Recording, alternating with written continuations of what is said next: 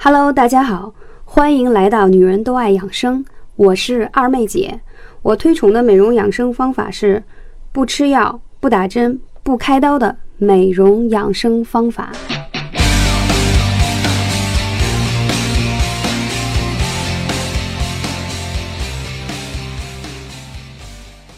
Hello，大家好，我是二妹姐。我今天想跟大家分享的是说啊，驱宫寒的好时机来了。因为我每天都会收到很多大量的粉丝的咨询，就是关于宫寒的问题。那我先要说，宫寒有几个症状，你是否有痛经？每次都痛得死去活来，或者说来月经的时候不想吃饭，来月经的时候会让你的胃都不舒服，而且疼的都想吐。还有就是有没有觉得生过孩子之后就觉得人整个气色都不对了？然后每每个月来大姨妈的时候呢，要不提前，要不错后，经期时间也不稳定。然后每次来的时候呢，小腹坠胀、腰痛、四肢无力、出冷汗。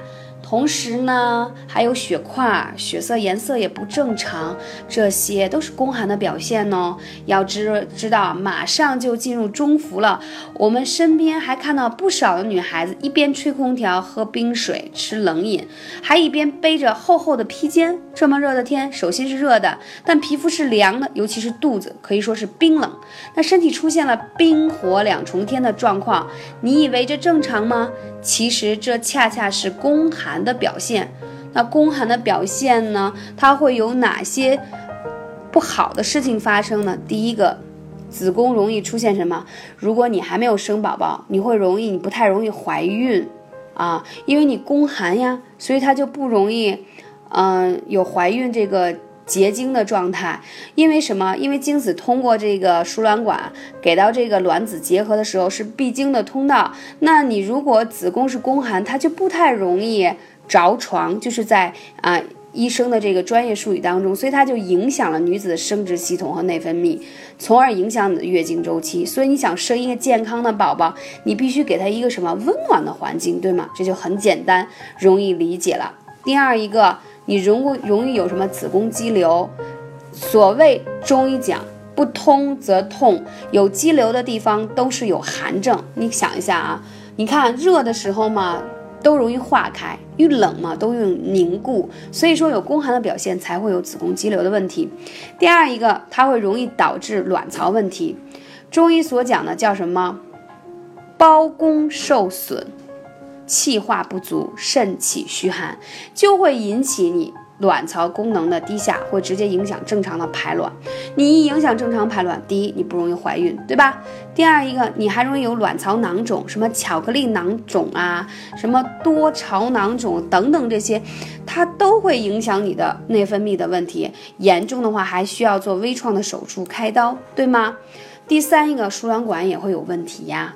啊输卵管会容易功能低下、不和谐呀，啊，然后内分泌出状况呀，所以你就排卵不正常，当然就不容易怀宝宝嘛。所以今天说到这些问题的话，那我们又该了解宫寒的症状，又该怎么去解决它呢？比如说宫寒的人，你会发现他腰腹比较容易肥胖，而且尤其是下腹，下腹指的是肚脐以下的部分容易胖。那都是宫寒的表现，因为哪里有寒症，它就会让在哪里有些脂肪堆积，就像想在表面给你形成一个什么，嗯，棉被嘛。而且有宫寒的人多半还有什么气短呀、乏力、失眠、多梦、月经量少。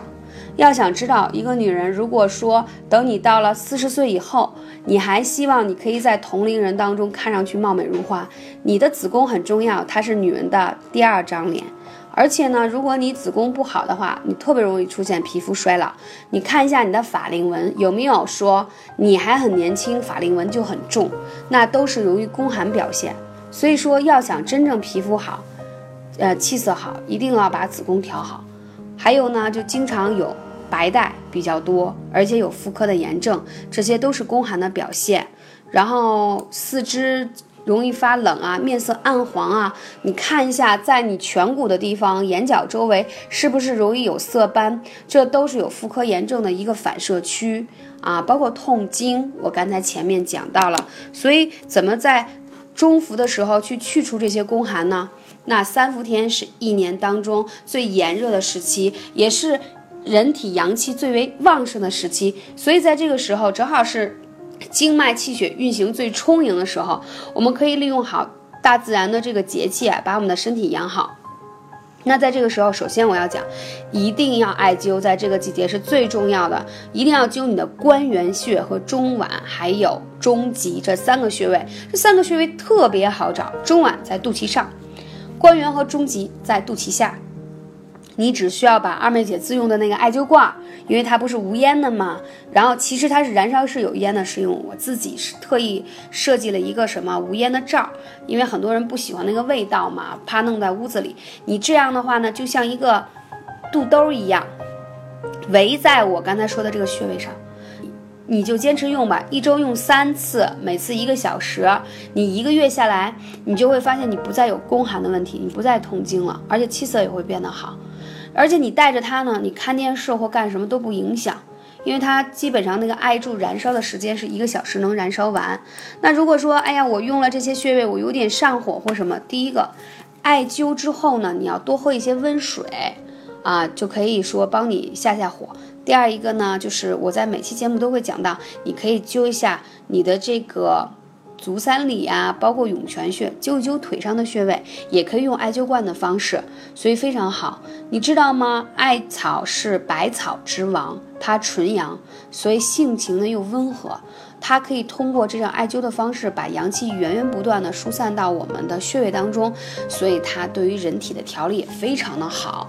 嗯，感谢你的聆听。如果你有更多的问题，可以加二妹姐的微信号幺八三五零四二二九来咨询二妹姐。我们下期节目再见。